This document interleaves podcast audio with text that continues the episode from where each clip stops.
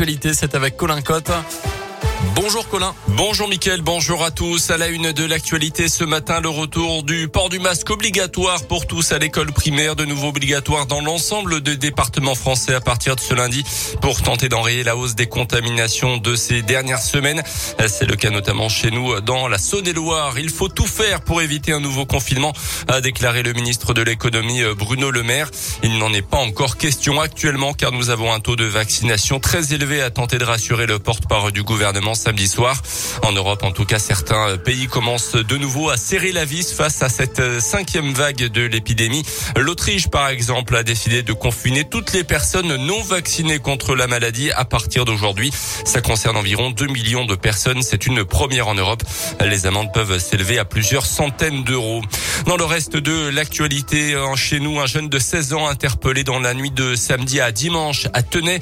Il se trouvait au volant de la voiture de ses parents et a tenté d'échapper au gendarme à Amberieu en budget lors d'un contrôle. Le jeune conducteur a notamment embouti une voiture sur son passage, heureusement sans gravité. Placé en garde à vue, l'adolescent qui se trouvait avec deux copains dans le véhicule devra répondre de ses actes prochainement devant la justice.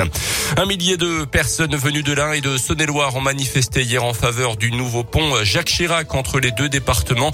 Les travaux ont été suspendus fin octobre par la justice administrative face au risque environnemental soulevé par une association de riverains soutenue par les élus locaux. Les manifestants se sont rejoints symboliquement au milieu du pont actuel de Fleurville.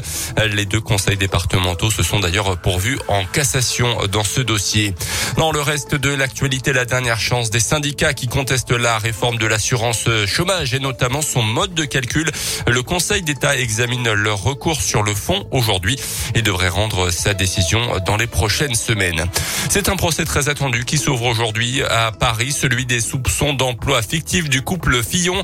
L'ancien Premier ministre François Fillon, sa femme Pénélope et son ancien suppléant sont jugés en appel. En première instance, l'ancien Premier ministre avait été condamné à 5 ans de prison, dont deux fermes, 375 000 euros d'amende et 10 ans d'inégibilité. L'affaire avait, on s'en souvient, sabordé ses chances à l'élection présidentielle de 2017. Les sports avec d'abord le basket et la défaite hier soir de la Gelbourg sur le parquet de Lasvel. 85 à 77 hier soir. Jamais les Bressans n'ont mené au score pendant cette rencontre. Lasvel prenant parfois le large pendant ce derby. Jusqu'à 20 points d'écart au cœur du troisième quart-temps notamment. Mais la jeu a su réagir avant finalement donc de s'incliner logiquement de 12 points. On écoute la réaction du capitaine de la Gelbourg, Axel Julien. On a fait un match correct contre une belle équipe. On savait qu'il fallait faire un gros gros match pour euh, pour l'emporter. On l'a pas fait euh, à ce point-là. On a eu des trous d'air un peu. Euh, ça nous a coûté le match, mais il y a beaucoup de bonnes choses à retirer de, de ce match. On a on a rien lâché. Ça fait partie des, des choses positives de, de ce match-là. On a montré du caractère, de l'envie, un bon état d'esprit. voilà, on échoue à pas grand-chose, à quelques tirs loupés, quelques quelques erreurs. Et mais c'est surtout de les avoir laissés partir à 20 points d'écart qui, qui nous a qui nous a fait mal. On va on va apprendre nos erreurs, mais il y a quand même des bonnes choses. Les prochains matchs ce mercredi pour la Gielbourg sur le parquet de Valence en Espagne pour la cinquième journée d'Eurocoupe. Et puis du rugby avec la victoire hier après-midi du 15 de France en test match contre la Géorgie 41 à 15. Les Bleus défieront les All Blacks néo-zélandais samedi prochain. Merci beaucoup Colin Cotte. Le prochain scoop info dans 30 minutes.